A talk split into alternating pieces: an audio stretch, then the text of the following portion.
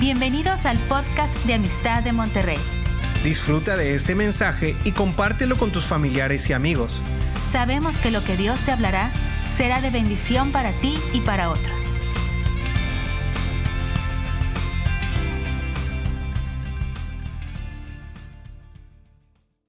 Hola, ¿qué tal? Sean bienvenidos a Amistad de Monterrey, al estudio de Primera Corintios que estamos teniendo.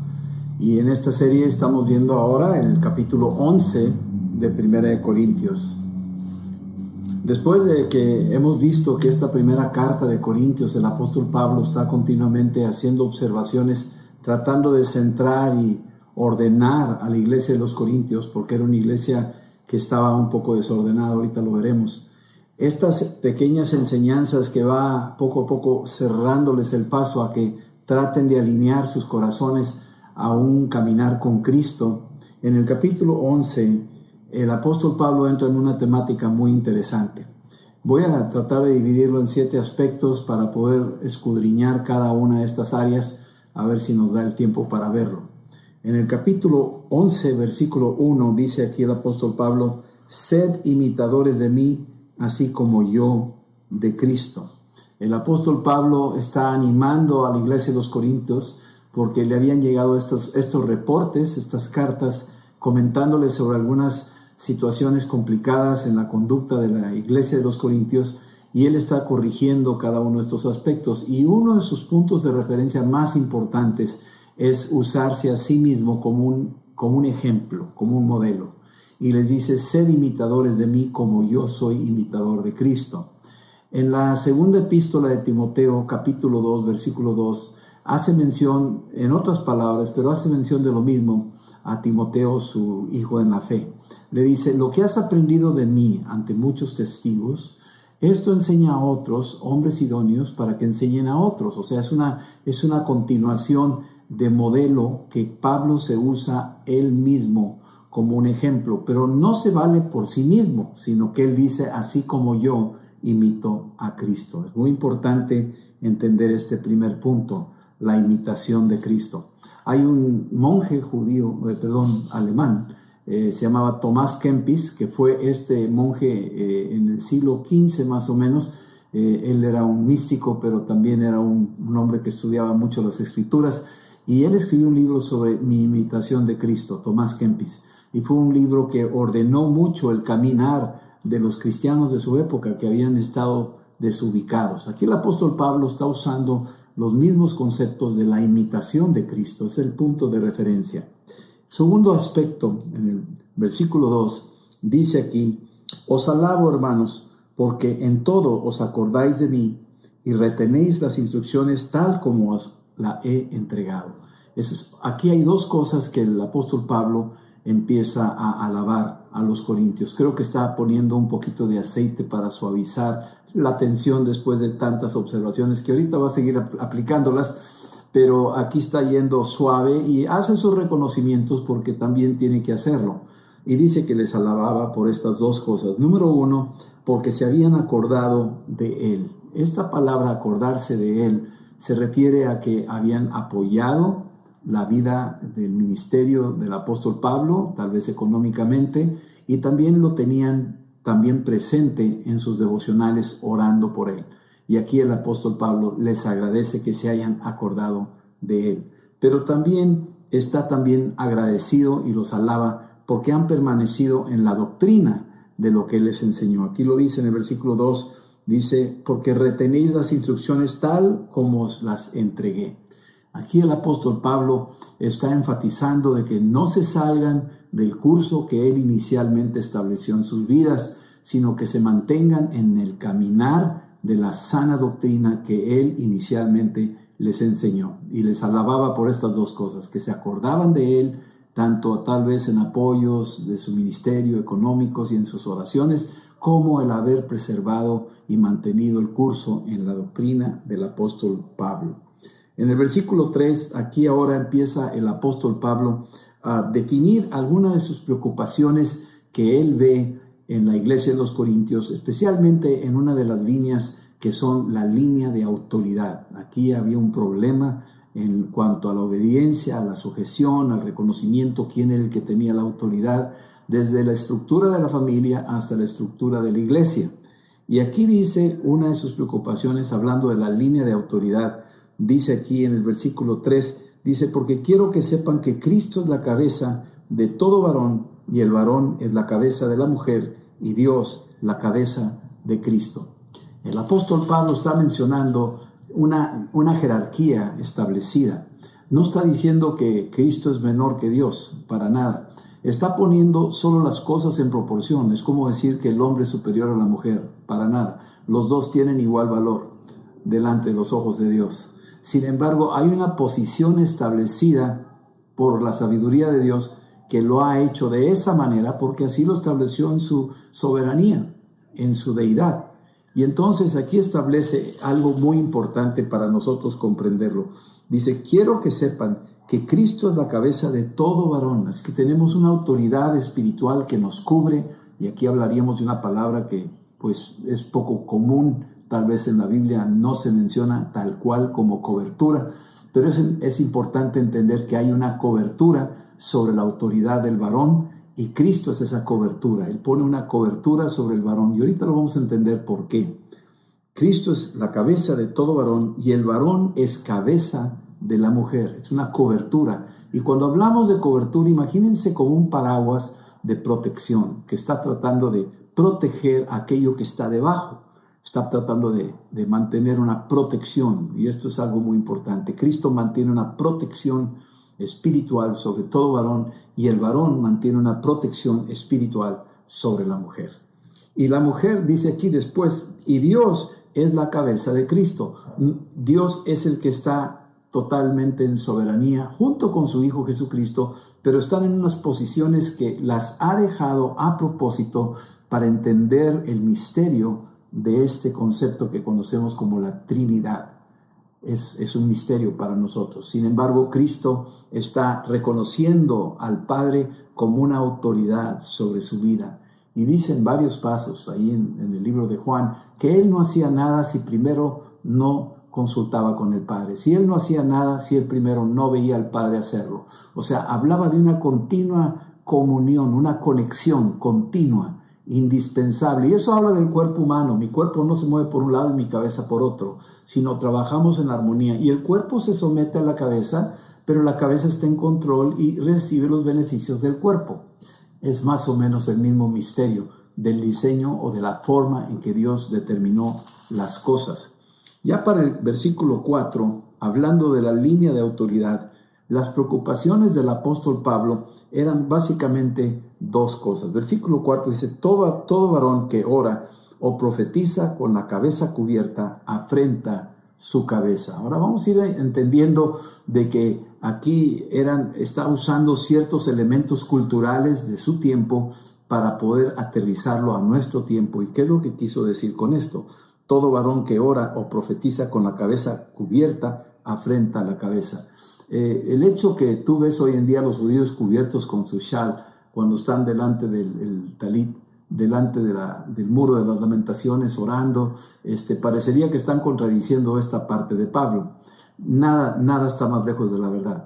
Lo que quiere decir el apóstol Pablo es de que el varón estaba bajo una condición donde él podía con toda la confianza, entendiéndolo y lo reflejaba, si no tenía nada cubierto en su cabeza, dando a entender que Cristo era su cabeza, invisible, pero estaba cubriéndolo. Eso es lo que estaba tratando de decir aquí el apóstol Pablo. Para el versículo 5 dice, pero toda mujer que ora o profetiza con la cabeza descubierta, afrenta su cabeza porque lo mismo es que si se hubiese rapado. Ahora, ¿por qué dice este el apóstol Pablo? ¿Qué quiere decirnos con esto? Algunos han malentendido esto y lo han aplicado literalmente. Ahorita vamos a ver lo que es el concepto del velo. Y han hecho que si la mujer no usa velo, este, está mal. Ella tiene que llevar un velo. Tradicionalmente, eh, antiguamente, algunas de las eh, religiones populares usaban que la mujer tenía que llevar un velo. Era un, como un símbolo basado en estas porciones de las escrituras. Y sin embargo, aquí lo que quiere decir es que la mujer usaba este tipo de símbolo, era un símbolo de que estaba bajo una cobertura y por eso se usaba un velo. Todavía en algunas de las líneas cristianas, las ortodoxas, algunas griegas ortodoxas o ruso ortodoxas, usan velo en algunos puntos. La Iglesia Católica hubo un tiempo que usaron los velos las mujeres, mandando una señal de que estaban bajo una cobertura. El velo no tiene mucho que ver con la cobertura, era solamente un, un aviso alrededor de que estaba bajo esta cobertura. ¿sí? Y dice aquí que era lo mismo que si se hubiese rapado. O sea, antiguamente, en los tiempos del apóstol Pablo, estamos viendo algunos de los problemas de su época. En los templos paganos, las mujeres eran, había unos templos de prostitución, donde las mujeres que eran las prostitutas dentro de estos, de estos templos, se, se rapaban la cabeza o se cortaban el cabello. Las mujeres de la ciudad, las mujeres decentes, por decir así, no se cortaban el pelo. Y por otro lado, las mujeres de la sociedad se ponían un velo para distinguirse de las prostitutas que no usaban velo. Entonces, una mujer que andaba en la calle sin velo era una mujer que mandaba una señal que estaba disponible para prostitución pero las mujeres para protegerse con esa identificación se cubrían la cabeza con un velo y así las podían distinguir quiénes eran quién. Hoy en día en algunas partes de África, por ejemplo, las mujeres de algunas sociedades africanas se cubren el pecho. Las prostitutas harían eso. Pero hay otras dentro de la sociedad africana, en estos grupos tribales, donde no se cubren. ¿Por qué? Porque las que se cubren tienen el dinero para cubrirse, son prostitutas, y las que no se cubren no tienen el dinero para cubrirse. Esas son mujeres decentes. Algunos misioneros han luchado mucho para entender esto y algunos han forzado a las mujeres que se cubran, pero los maridos no quieren porque las pueden confundir con prostitutas. Entonces, esto es cultural, hay que entenderlo. Cada sociedad tiene diferentes modalidades y diferentes formas de interpretar. Sin embargo, doctrinalmente no es algo fuera de lo correcto. Déjame poner un ejemplo. Hay cosas bíblicas que son obligatorias que tenemos que hacer, que dejó bien claras Jesucristo. Por ejemplo, el bautismo, la Santa Cena. Son cosas que son obligatorias, son básicas para la fe cristiana. Pero lavar los pies no es doctrinalmente básico, indispensable. Lo enseñaron en, en los evangelios, pero no lo practicó la iglesia del primer siglo, ni tampoco lo dejó, lo dejó aclarado como dentro de las epístolas doctrinales del apóstol Pablo. Por lo tanto, no se practica lavar pies como si fuera una práctica indispensable. Sin embargo, por ejemplo, el bautismo en agua por inmersión era enseñado en los evangelios, fue practicado en el libro de los Hechos, y el apóstol Pablo hace mención de ello y enseñando la doctrina al respecto de eso en sus epístolas. Estas tres cosas hacen que aquella práctica sea algo que sí es necesario para la iglesia cristiana de nuestros tiempos. Pero hay ciertas cosas que no lo son y, y, esas cosas no las tenemos por qué forzar. Por ejemplo, el uso del velo o el uso de alguna señal de autoridad en la cabeza. Estas cosas eh, no incurren porque en, en los evangelios no se mencionan, ni tampoco Cristo los enfatizó, ni en el libro de los hechos se aplicaba. Solamente las epístolas del apóstol Pablo las menciona. Por lo tanto, no hay ese reforzamiento de las tres líneas, evangelios, libro de los hechos y también las epístolas, que pudieran decir esto es básico y hay que hacerlo. Entonces, el hecho de usar velo o no usar velo no está dentro de una forma doctrinal. Algunas líneas cristianas han visto que esto es básico y se tiene que enfatizar y se impone sobre las personas. Y entonces vemos en algún momento dado dentro de lo que son las diferentes expresiones del cristianismo algunos grupos que practican el uso del velo, pero no es obligatorio, no es fundamental. El apóstol Pablo aquí lo está mencionando. Entonces déjame seguir leyendo. Dice aquí versículo 6, porque si la mujer no se cubre, sí, que se corte también el cabello. Y si le es vergonzoso a la mujer cortarse el cabello, pues que también que se rape. O sea, Aquí está dando el apóstol Pablo a entender dentro de la cultura de su tiempo que si no se cubría, estaba exponiéndose a que pudieran malinterpretar quién es esa mujer, qué tipo de trascendencia o trasfondo tiene esa mujer. Y entonces el apóstol Pablo dice pues que se rape, o sea, que se corte el cabello. Las que se cortaban el cabello eran las prostitutas. Y entonces las ponían en una situación, entonces como que bajo la condición de ese tiempo sí era importante culturalmente hablando que sí usaran una señal de autoridad sobre sus vidas.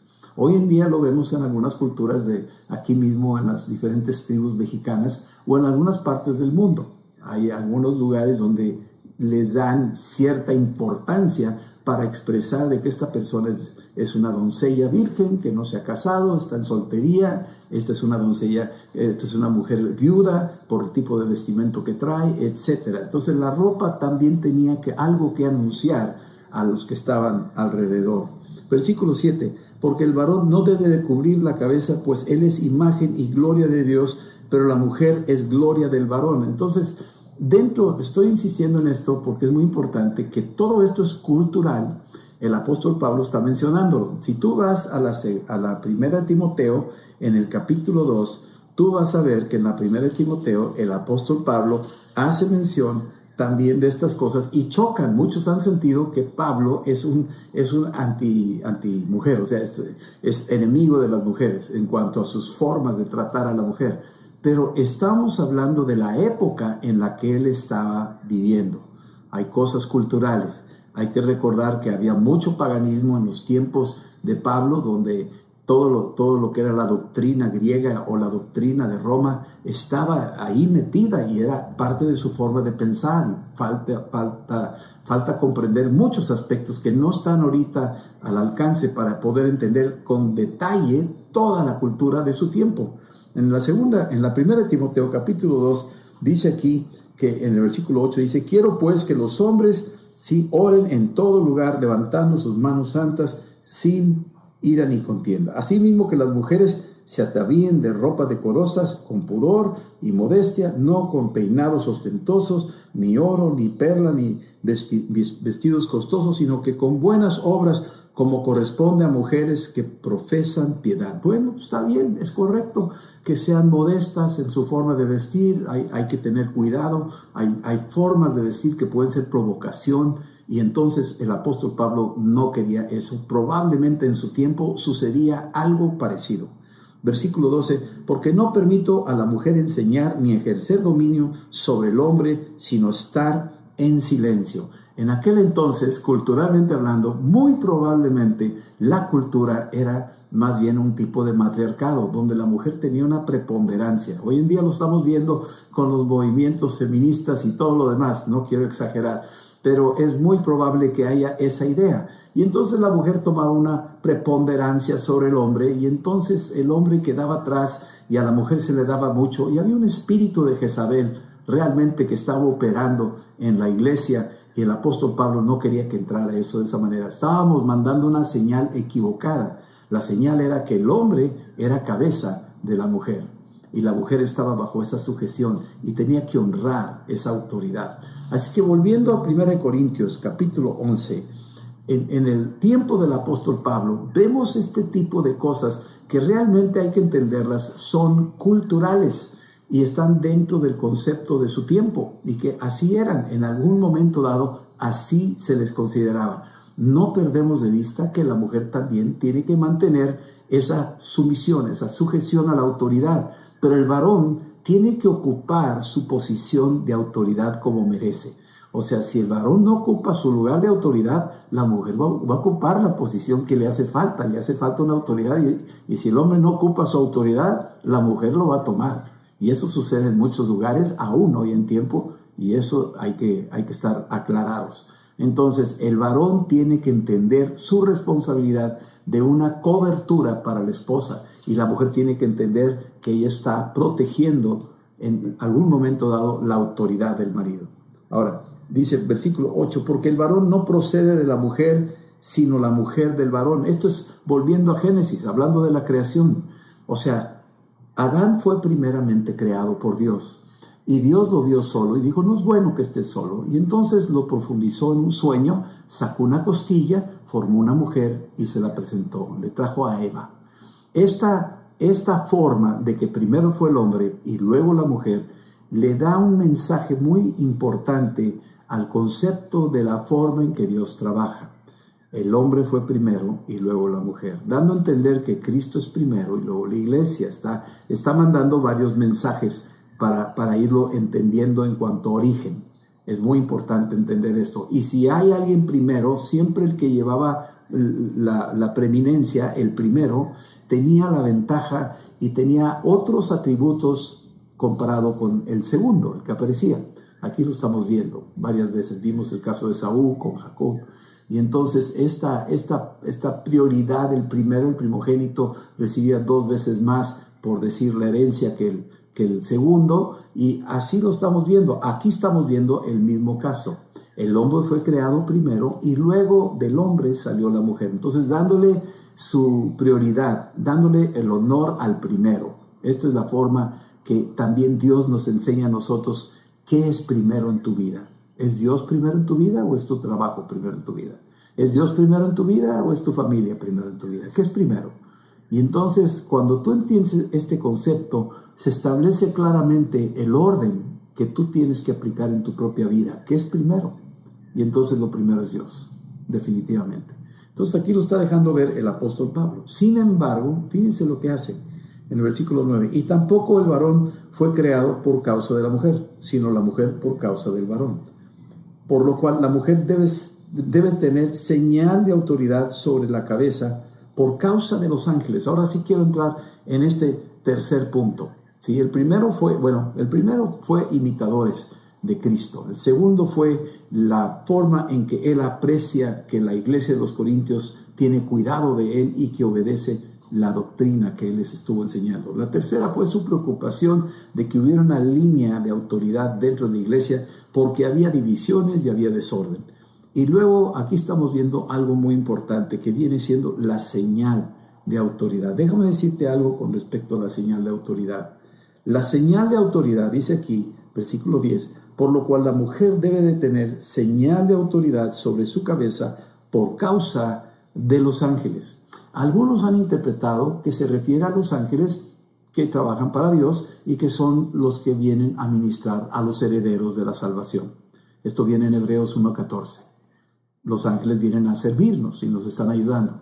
Y por causa de los ángeles se ponía una señal de autoridad. Es lo que se pudiera interpretar de que estas mujeres están bajo autoridad y los ángeles reconocen eso y, y están como colaborando en la protección de lo que es el hogar, la familia, el matrimonio, el hombre o la mujer.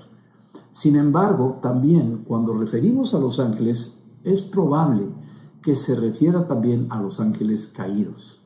Y estos ángeles caídos aparecen, la primera instancia podríamos decir en Génesis capítulo 3, cuando Eva empieza a platicar con la serpiente y el marido no se encuentra ahí, no está la cobertura, no está el velo de protección, no está Adán. Y Eva empieza a platicar y por causa de este ángel caído, que se representa como la serpiente, éste engañó a Eva. Y al engañarla, la engañó porque la presencia de esa autoridad estaba ausente, no estaba la autoridad de Adán. Para cuando ella come el fruto, Adán también toma del fruto porque ella le dio a él y finalmente los dos caen en el mismo pecado y entonces trajo esta desgracia a la raza humana. Pero es importante entender este versículo 10, que por causa de los ángeles tiene que llevar una señal de autoridad. Y no es necesariamente, volvemos al tema de un velo, estamos hablando de algo que necesita la mujer tener, y en este caso puede ser algo espiritual, que es el marido, y es su corazón sometido a la autoridad de su esposo. Es lo que quiere decir. Su corazón está sometido a la autoridad del esposo. Eso es muy importante y el corazón del hombre está sometido a la autoridad de Cristo. Esta es la forma. Versículo 11. Pero en el Señor ni el varón ni la mujer es sin la mujer, ni la mujer sin el varón. Así es que está hablando de que los dos, aunque están en posiciones diferentes, reciben igual tratamiento de parte de Dios. Dios a los dos los ve de igual manera. Versículo 12 porque así como la mujer procede del varón, también el varón nace de la mujer, pero todos proceden de Dios. Así es que aquí ya cerró el círculo el apóstol Pablo. Sí, fue Adán el primero y luego salió la mujer de ahí, correcto, pero a lo largo de la historia el hombre sale de la mujer. Entonces como que va cerrando un círculo y el apóstol está diciendo, señores, tanto el varón como la mujer delante de los ojos de Dios tienen un mismo valor. Dios los ve igual. Esa es la forma que está diciéndolo aquí el apóstol Pablo. Sí. Versículo 13. Juzgad ustedes mismos. Es propio que la mujer ore a Dios sin cubrirse la cabeza. O sea, está hablando tal vez en su tiempo, culturalmente hablando, que tenía que tener una cobertura, un velo para orar delante de Dios. No hay ningún problema, lo, vimos ahorita en la primera de Timoteo capítulo 2, que el apóstol Pablo enfatiza que la mujer tiene que tener esa cobertura del marido, tiene, no puede hablar sola, sino que tiene que tener esa cobertura. Bueno, aquí el apóstol Pablo sí está mencionándolo para ese tiempo y para esa iglesia en particular, y sin embargo, no es que se tiene que aplicar a nuestros tiempos que la mujer tiene que llevar un velo, sino que está hablando de que la mujer tiene que entender que su autoridad debe de ser y siempre reconocer la cobertura que Dios le ha dado a través de su esposo. Si es una doncella o una mujer soltera o una viuda, su autoridad pues va a ser ahí, en este caso el pastor o los pastores que están cubriendo la iglesia, tienen una función también de una cobertura. Es muy importante porque la mujer es muy sensible y a veces oye las cosas espirituales. Recuerden que fue la última que creó Dios y por lo mismo tenía esa habilidad de hablar con esta serpiente en el huerto. Y entonces, si no tiene esa cobertura, es mayor el riesgo y es muy peligroso espiritualmente hablando. Por eso la mujer necesita someterse es muy fácil que la mujer sea profetiza. Las mujeres tienden a, ser sensibles espiritualmente y percibir cosas espirituales. La esposa de Poncio Pilato vio cosas espirituales y le aconsejó a, Poncio Pilato de no tener nada que ver con ese justo que era Jesucristo, que ya iba, iba a ir a, a la cruz. Y vemos estos ejemplos donde la mujer tiene una posición de una sensibilidad espiritual, pero por lo mismo necesita esa cobertura. Yo siempre lo pongo como un tablero de protección en un teclado. El teclado tiene una, una coraza dura de protección y abajo están los circuitos, los sensores. Y esos son los que hacen que funcione todo el piano. Pero si no tiene esa cobertura, viene la humedad, viene el polvo y se estropea todo el teclado. Así es que tenemos que entender que hay una función muy importante aquí.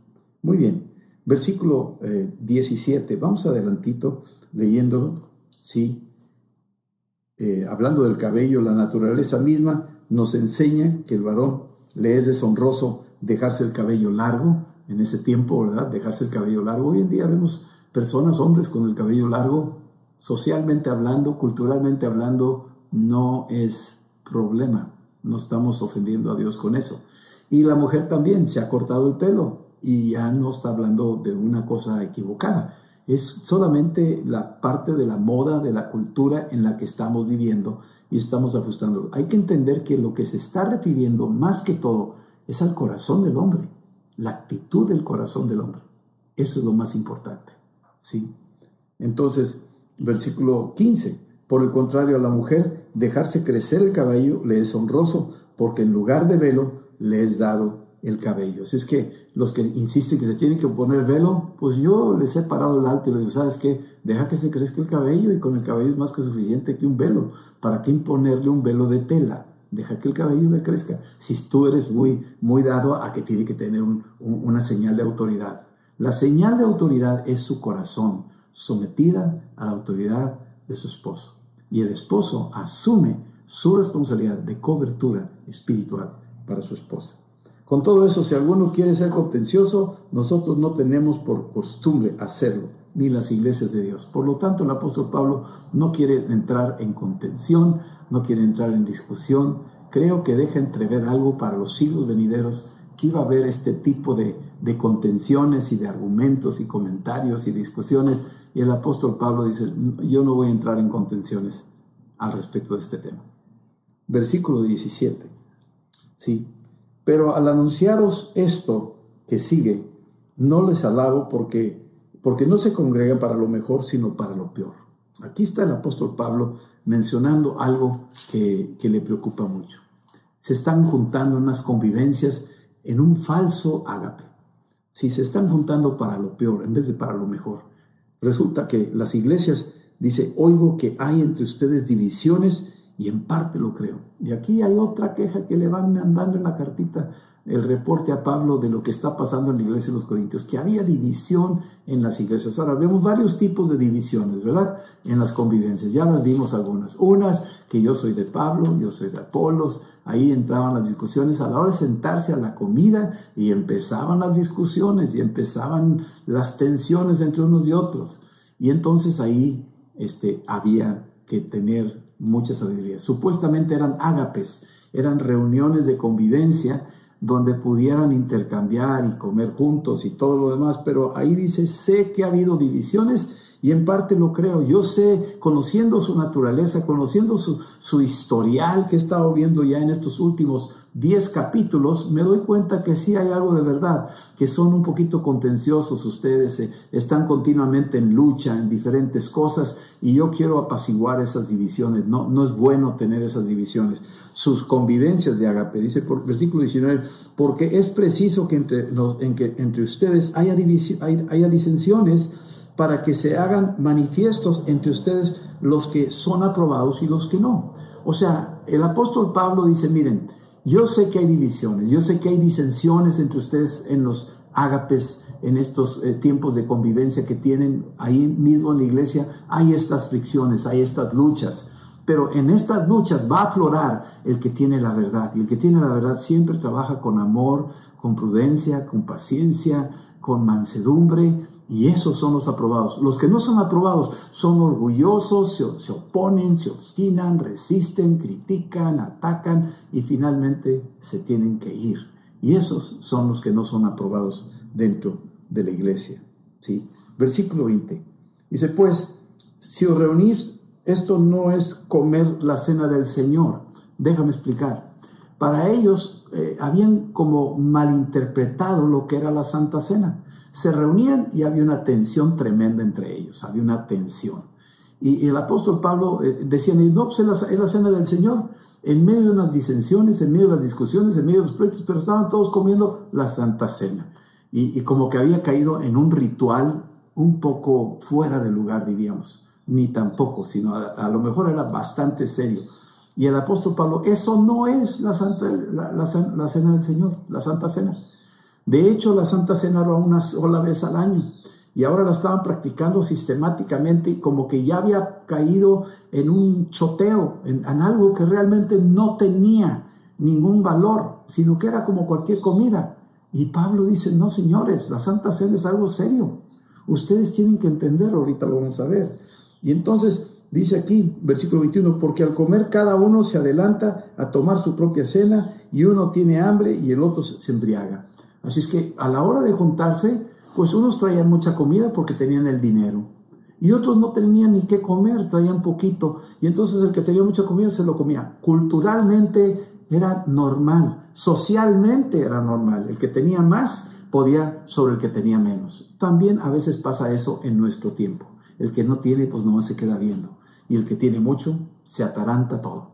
Y entonces, y, decían, esta es la Santa Cena, yo ya tomé la Santa Cena, sin, sin ti o contigo, no importa, y era la actitud. Y entonces el apóstol Pablo dice, están equivocados, ¿eh? así no es la Santa Cena. Una cosa es comer normal para comer diariamente y otra cosa es la Santa Cena, es una solemnidad. Y tú tienes que entender, es una cosa por otra. Como la Santa Cena era partir el pan y tomar la copa de vino, para ellos comer mucho pan o, poco pan, bueno, es una cosa, y tomarse una, dos o tres copas para la Santa Cena ya era. Y eso estaban perdiendo de vista el objetivo. Hoy en día tenemos un pedacito de pan y una copita chiquita para distinguir entre lo que es una cena normal y la cena del Señor. Eso era la forma en que estaba el apóstol Pablo explicando y ubicando a la iglesia de los Corintios que estaban en algunas situaciones ahí con una falsa coinonía. No era realmente una convivencia sana, ¿sí? Eran egoístas. Bueno, y aquí más adelante, versículo 22, pues qué, ¿no tenéis casa para que comáis y bebáis? ¿O menospreciáis la iglesia de Dios y avergonzáis a los que no tienen nada? ¿Qué diré de ustedes? ¿Os alabaré? No los voy a alabar. El apóstol Pablo estaba muy incómodo como la forma que lo estaban haciendo, porque él tenía la revelación de lo que era la Santa Cena. Él sí tenía un entendimiento. Y esto es importante para la iglesia de hoy en día, que nosotros tengamos un entendimiento qué es la Santa Cena, qué es lo que estamos recordando y celebrando. Bien, versículo 23 lo empieza a aclarar. Y dice, porque yo recibí del Señor lo que también les he enseñado que el Señor Jesús, la noche que fue entregado, tomó pan. Así es que el apóstol Pablo recibió una revelación del Señor de lo que era la Santa Cena, recibió una revelación de cómo funciona la Santa Cena. Ahora recordemos, el apóstol Pablo era judío, celebraba la Pascua. Esa noche en que el Señor fue entregado, esa noche era noche de Pascua, y en esa noche partió el pan. Y empieza a haber una relación entre el evento de la Pascua con la Santa Cena. Aquí hay una conexión. Muchos han querido desmembrar la conexión de la Pascua con la Santa Cena. No, no podemos hacer eso. La Santa Cena es un recordatorio de aquel cordero que fue inmolado y derramó su sangre para darnos vida. Es un memorial. Es lo que es la Pascua judía. Se quedó dentro del cuerpo de Cristo como cristianos, pero ahora en lo que es la nueva dispensación es una nueva explicación, la forma que le da más luz a lo que estamos haciendo. Ya no era un cordero, un animalito sacrificado, era Cristo mismo el que iba a ser sacrificado, ya no era Cristo ahora entre nosotros, sino el pan que se rompía, éramos recordatorios de él. Versículo que sigue, versículo 24, y habiendo dado gracias, lo partió y dijo, tomen y coman, este es mi cuerpo que por ustedes es partido, hagan esto en memoria de mí. Así es que Cristo está vivo, no se ha cortado ni un brazo, no, no ha habido nada de derramamiento de sangre, todavía son unas 12 horas o más antes de que fuera a la cruz y Jesús está ahí delante de ellos y les está diciendo, señores, ahora vamos a ver desde otro punto de vista lo que es la Pascua, lo que es esto. Y esta es la Santa Cena y la instituye de una manera nueva y fresca. Toma el pan, que era un pan de ácimos, y lo quiebra delante de ellos y les dice, así soy yo, me voy a quebrar por ustedes en unas pocas horas, me van a ver en la cruz, tomen este pan, este es mi cuerpo, esto es lo que va a pasar. Y lo quebró delante de ellos y los, los están tomando. Un pan de ácimos sin levadura es Cristo sin pecado. Versículo que sigue, versículo 25. Asimismo tomó también la copa después de haber cenado, diciendo, esta copa es el nuevo pacto en mi sangre Haced esto todas las veces que la bebiereis en memoria de mí. Todo esto es en memoria de Cristo. Entonces toma esa copa que es extracto de jugo de uva, de uvas aplastadas, y está diciendo, esta copa es lo que Jeremías 31 decía, que voy a hacer un nuevo pacto con ustedes. Este pacto lo voy a hacer en sus corazones. Y toma esa copa y la reparte y dice, esta es mi sangre así va a ser derramada. Yo voy a ser aplastado en la cruz como una uva. Y salió sangre y luego agua de su costado. Y entonces esa, esa memoria de Cristo, el pan de ácimos que se fragmentaba a la hora de hacer poca presión, se quebró.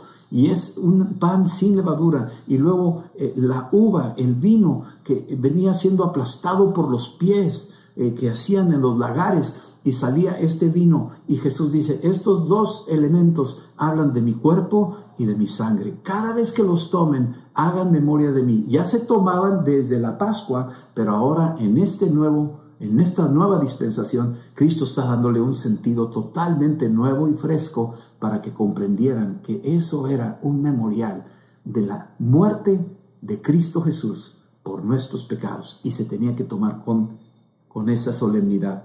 Versículo 26. Así pues, todas las veces que comiereis este pan y bebiereis esta copa, la muerte del Señor anunciáis hasta que Él venga. Así es que esta celebración es para anunciar la muerte y el retorno de Cristo hasta que Él venga. Va a venir Cristo, murió por nosotros, lavó nuestros pecados. Esto es lo que tenemos que hacer. Sin embargo, estamos viendo que los corintios no lo estaban viendo así. Era una comida como cualquier otra y la, la revolvían y le llevaban como la Santa Cena y, y, no era Santa Cena y estaban divididos. Tú come por allá, tú no trajiste que comer, yo sí. Yo tomo dos, tres copas para la Santa Cena, tú no. O sea, había un desorden. Y el apóstol Pablo está muy molesto. Dicen, señores, están equivocados y están jugando con fuego, porque esto no se, no se trata así. La Santa Cena es solemne, es sagrada.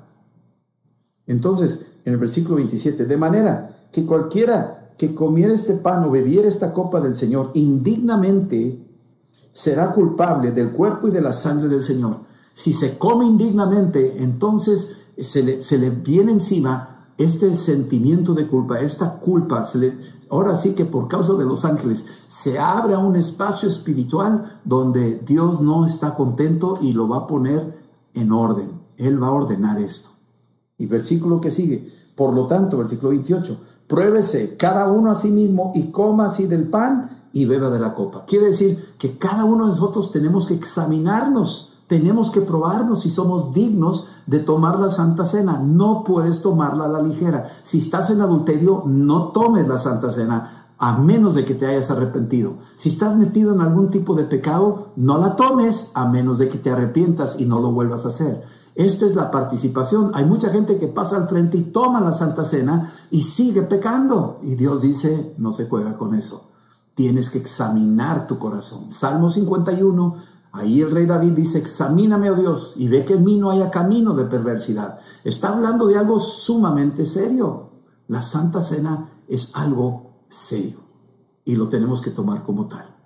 Examínese cada uno. Versículo 28. Por lo tanto, pruébese cada uno a sí mismo y coma así del pan y beba de la copa. Porque el que come y bebe indignamente, segunda vez que lo dice, indignamente, sin discernir, tienes que discernir. Lo que quiere decir es que tienes que apreciar que esto, cuando quiebras el pan, tienes que apreciar que Cristo se sacrificó. Tienes que apreciarlo. Son elementos, pero tienen un valor profético. Algunos creen que la transustanciación eh, no es por ahí. Es solamente reconocer que lo que estás haciendo es algo solemne. Y sí, disierno el cuerpo de Cristo, disierno que Cristo murió por mí. Disierno que, las, que la copa es, es un recordatorio de su sangre que lavó mis pecados. Valoro aquello, le doy un sentido profético a lo que estos elementos significan. ¿Sí? El cuerpo del Señor. Si tú lo tomas indignamente, dice, juicio come y bebe para sí. O sea, hay juicio. Y este juicio, de una manera muy clara, cuando habla de juicio, dice, por lo cual hay muchos enfermos y debilitados entre ustedes y muchos duermen. Hay juicio. Muchos duermen. Muchos están enfermos. ¿Qué quiere decir eso? Que tomaron indignamente la Santa Cena y al tomarla indignamente produce enfermedad en algunas personas que estaban en pecado a sabiendas y lo están tomando indignamente. Y entonces Dios está poniendo la advertencia, con esto no se juega. Porque sabes que la Santa Cena te sana. La Santa Cena te bendice es parte de la comunión con Dios y con el pueblo de Dios. Y entonces es un recordatorio que te está dando vida, te está dando eh, paz, te está dando resurrección, te está dando perdón de pecados, te está dando salud. Y si tú lo usas burlonamente o, o así deshonestamente, entonces lo contrario sucede. No debemos de hacerlo. Es una advertencia. Es muy solemne esta escritura del apóstol Pablo, hablándole a los corintios. Así es que Versículo 31. Sí, pues, examinémonos a nosotros mismos para no ser juzgados. Mas siendo juzgados, somos castigados por el Señor porque, para que no seamos condenados, sí, con el mundo. ¿Qué quiere decir eso? Que aún siendo hijo y haces algo indebido, Dios como Padre amoroso, según Hebreos 12, tú puedes leer Hebreos 12, del capítulo 12, del versículo 5 al 12, del versículo del 5 al 11, habla de nuestro Padre que amorosamente nos disciplina, nos aplica disciplinas, porque nos ama, porque es nuestro Padre. Si no fuera, si no fuera nuestro Padre, pues no, no pasaría nada. Pero si es nuestro Padre, si nos disciplina si hacemos algo indebido. ¿Sí? Entonces aquí lo dice, nos va a corregir, nos va a disciplinar, porque somos sus hijos. Si lo hacemos mal, nos corrige, nos aplica la disciplina. Es parte de su paternidad. ¿sí? Versículo 33. Así es que, hermanos míos, cuando te reúnas a comer, esperan, espérense unos a otros. Si van a comer juntos, espérense, vamos a reunirnos todos y vamos a celebrar esto con solemnidad, reconocer que Cristo murió y se fragmentó en la cruz y reconocer que derramó su sangre y su sangre nos limpia de todo pecado. Esta es la Santa Cena. Esto es lo que tenemos que hacer. No es una comida más, es la Santa Cena. Versículo 34. Si alguno tuviere hambre, coma en su casa, para que no se reúnan para juicio. Y las demás cosas las pondré en orden cuando yo venga. Así es que si tienes hambre, no, no vengas a comer a la Santa Cena. ahí no vas a comer. Ahí vas a celebrar el recordatorio de la muerte y, y, el sacrificio de nuestro Señor Jesucristo. Eso es parte. Vamos a orar. ¿Sí?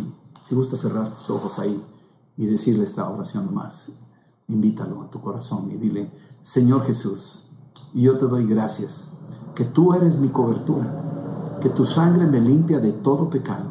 Perdóname, Señor. Y, y yo quiero que tú me ayudes a examinar mi corazón para agradarte y servirte. Te doy a ti la gloria, Señor. Te doy a ti la alabanza, porque tú me amaste, te diste todo en la cruz por mí.